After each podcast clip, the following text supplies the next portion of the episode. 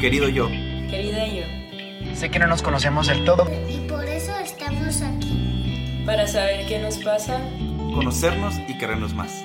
Hola, soy Ann, eh, psicóloga de Querido Yo. El podcast Querido Yo es un lugar donde se te va a contestar todas tus preguntas, tus cómo, por qué me pasa eso, qué hago con eso, cómo venzo eso. Entonces te contestaré todo, entonces espero tus preguntas. Y recuerda que el cambio es hoy.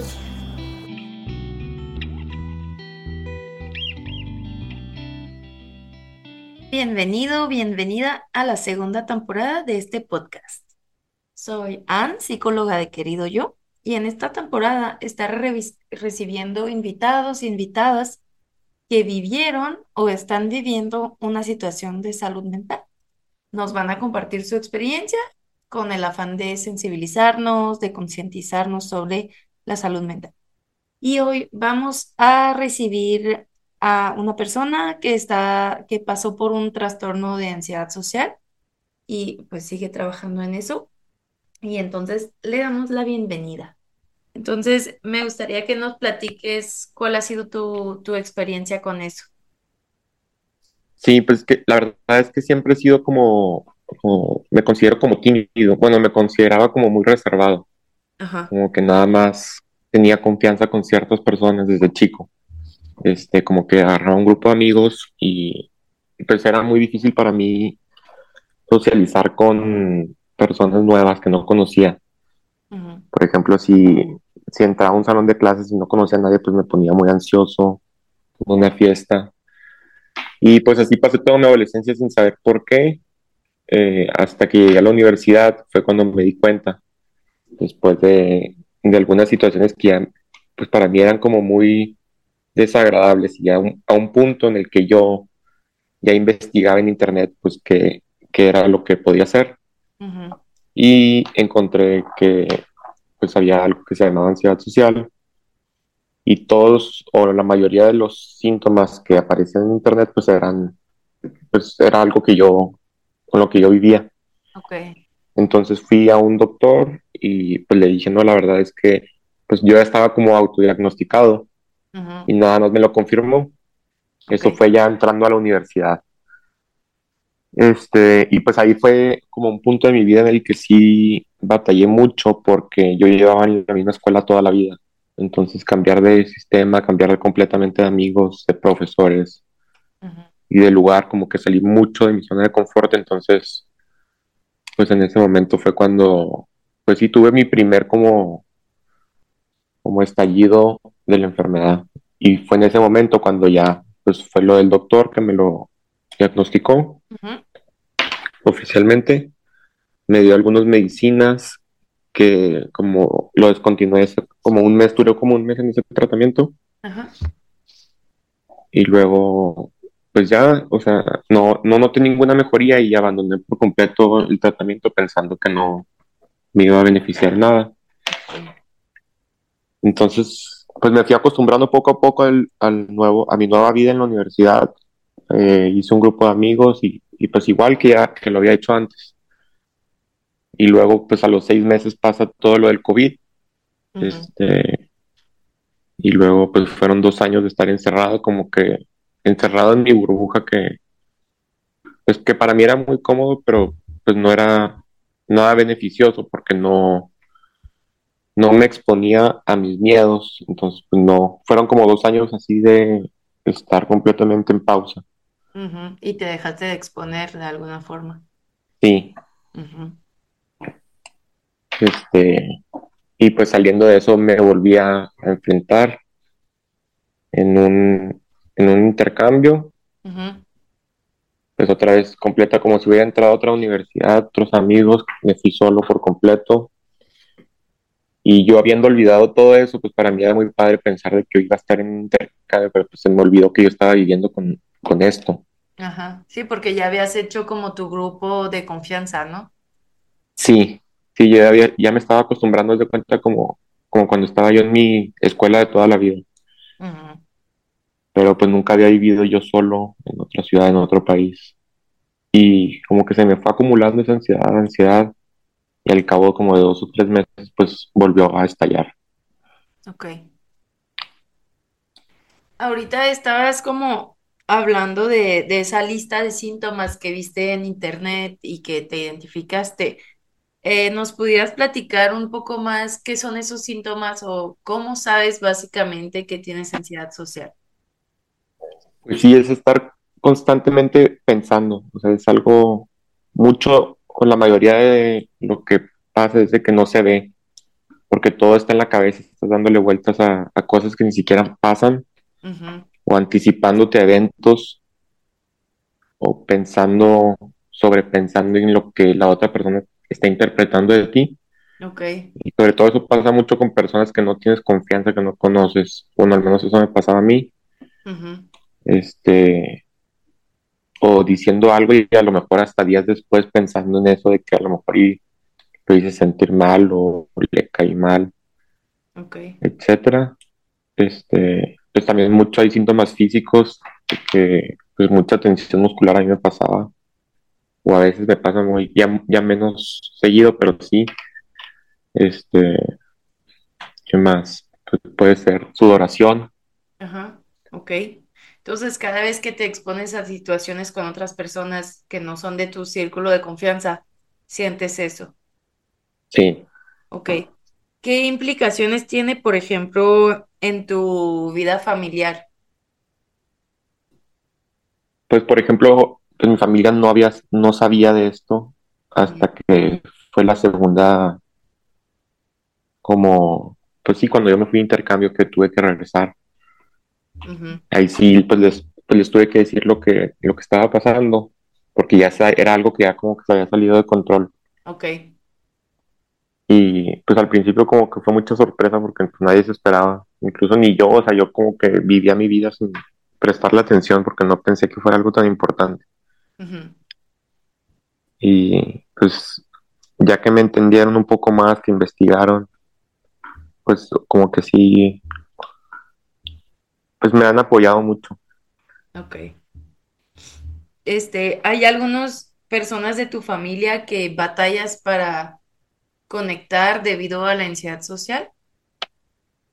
Pues así de mi familia, de mis papás, hermanos, hermanas, no, no mucho, o sea, pues obviamente tengo mayor relación con, con algunos, o sea, con algún hermano, este, pero, pero no, no, no batallo porque te digo que ya para mí es de mucha confianza. O sea, Ya batallo el- más, por ejemplo, Ok, con primos, con primos o con tíos, etcétera.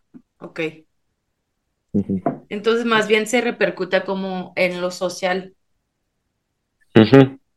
con personas nuevas, ¿no? Sí, o personas incluso que ya conozco, pero como que no me identifico mucho, que no tengo mucha confianza. Ok, ok. El- dices que estás estudiando. ¿En el ámbito del estudio te ha repercutado alguna vez esa ansiedad social de que no poder hacer una presentación o, o batallar mucho con Sí, esos temas? sí, o sea, incluso fuera de lo social, por ejemplo, pues mucha preocupación por, por temas importantes de la escuela, por ejemplo, exámenes que son clave, que son difíciles, o sea, es mucha, mucha ansiedad. Ajá, Este, también pues en, en temas, por ejemplo, clases de, de discursos, es estar repasando el discurso semanas antes, ajá. palabra por palabra para no equivocarme y, y todo de memoria porque pues la improvisación ahí es muy, muy complicado cuando tienes toda esta ansiedad porque pues no solo es el discurso, sino estar peleando contra tu propia mente, ujú, claro. este, cómo te están viendo todos, este, de no equivocarte. Eh, me ha pasado incluso que, pues, que se me olvida el discurso de tanto, de tanta ansiedad, de que a medio discurso y haciendo un, o sea, diciendo un buen discurso, pero pues sin, o parándome a la mitad, Sí, claro. sin poder continuar. Sí, porque como dices, te lo aprendiste de memoria y si se te pierde el, el track, ya, ya valió. Sí. Ok. Este, mm, platícanos, ¿cómo te afecta esto, por ejemplo, en- para tener una vida romántica? También ha sido complicado. O sea, por ejemplo, pues de las parejas con las que he estado, es mucha preocupación, ansiedad de que la primera cita de, o cómo hablarle por primera vez. Ok, Es demasiada ansiedad. este, pues te digo que todos los síntomas se presentan ahí, de que mucha tensión, incluso sudoración, estar como que en estado alerta todo el tiempo. Y pues obviamente esto ya es algo que ya he aprendido a manejar y sobre todo ahorita que ya estoy en tratamiento y todo muy bien, pues ya lo, llevo con más normalidad, pero al principio sí fue muy, muy complicado.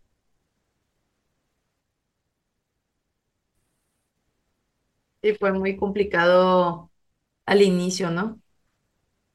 Ok. Sí. Eh, me gustaría que nos platiques un poco, o sea, qué has hecho o qué te ha funcionado, qué herramientas te sirven para, para luchar con la ansiedad social. Ok, pues es que muchas veces se te olvida, o sea, que estás viviendo con eso. Me Ah, pasa, por ejemplo, que, pues no, antes de que, de que le, bueno, que tuviera suficientemente, suficiente información y sobre todo darle mucha importancia, porque antes no le daba importancia después de esto que te platico. Pues para mí era como que me invadían los pensamientos y yo, pues no sabía como que enfrentarlos. Entonces, pues sí era muy difícil porque se salía completamente de mis manos. Ahorita que ya reconoces de que estás pensando cosas que no son reales y que todo está en tu mente, pues es más fácil cuando te llega algún pensamiento, alguna idea, pues como que darle una respuesta a ese, a ese pensamiento y cuestionarlo. Entonces, pues ya como que tengo más herramientas. Eso por un lado, por otra, por otro lado, pues también siento que la el medicamento también ayuda. claro. Este, ejercicios de respiración, ujú, por ejemplo, también me pasaba mucho que no, no podía dormir cuando, cuando tenía su- o sea, mucha ansiedad porque en, los pensamientos se me quedaba en la noche pensando, pensando, pensando. Y pues te digo que cuando no tienes las herramientas, pues dices de que, pues que, o sea, ni siquiera le prestas atención por qué tanto pensamiento, pero ahorita que ya te quedas así, bueno, ahorita que cuando ya tienes herramientas y cuando ya le das la importancia, dices de que, pues no, no, o sea, estoy sobrepensando, voy a hacer ejercicios de respiración, incluso si no puedes dormir, pues levantarte, no pasa nada, leer, tomar algo, respirar mucho. Y, y pues ya me pasa mucho, me ayuda mucho que ya me quedo dormido después de, que empiezo a sobrepensar. Sí, como no quedarte como trabado en tu diálogo interno catastrófico sobre alguna interacción social que tuviste o que vas a tener, ¿no? Sí. Ok. Mm, ¿qué le dirías como a alguien que esté pasando por eso, que no esté como diagnosticado, que no, que no sabe bien qué hacer con eso, que se encuentra como tímido, pero no, no lo ha como identificado bien, este trastorno? Y pues es que yo creo que es también por el tipo de, de trastorno que es, que tiene que ver con lo social. Es muy difícil pedir ayuda, a mí me pasó. que, Claro, pues te da, o sea, como que es un círculo vicioso porque tú dices de que pues sabes que necesito ayuda, pero ¿a quién le digo? Porque como que consideras que la demás, a quien le digas te va a juzgar, güey. Es parte del mismo problema. Es muy, muy difícil y, y por eso te digo que yo lo entiendo porque yo lo viví, este, pero yo creo que lo mejor es tener a alguien de confianza, si se puede a tus padres, hermanos, quien sea, tener a alguien ajá. y pedir ayuda, o sea, porque la verdad es que es muy difícil salir de esto solo. Sí, ya cuando te empieza a impedir funcionar normalmente, ¿no? De, pues en la Sí. escuela o en un trabajo, ya es buen momento como para pedir la ayuda, ¿no? Sí. Ok. También hay algo que tiende a pasar en la ansiedad social, es que es difícil darse cuenta porque como que la misma ansiedad te hace que evites todas las situaciones. Entonces a lo mejor no estás como expuesto por evitar y sientes que no hay problema, ¿no?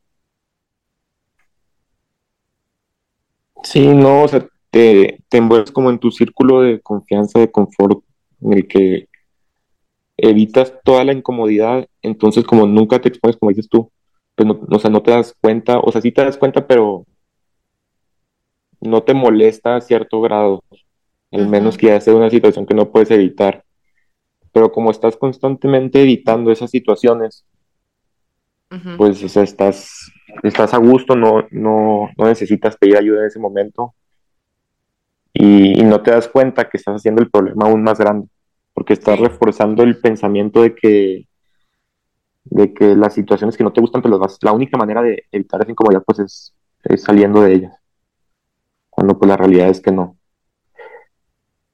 Claro.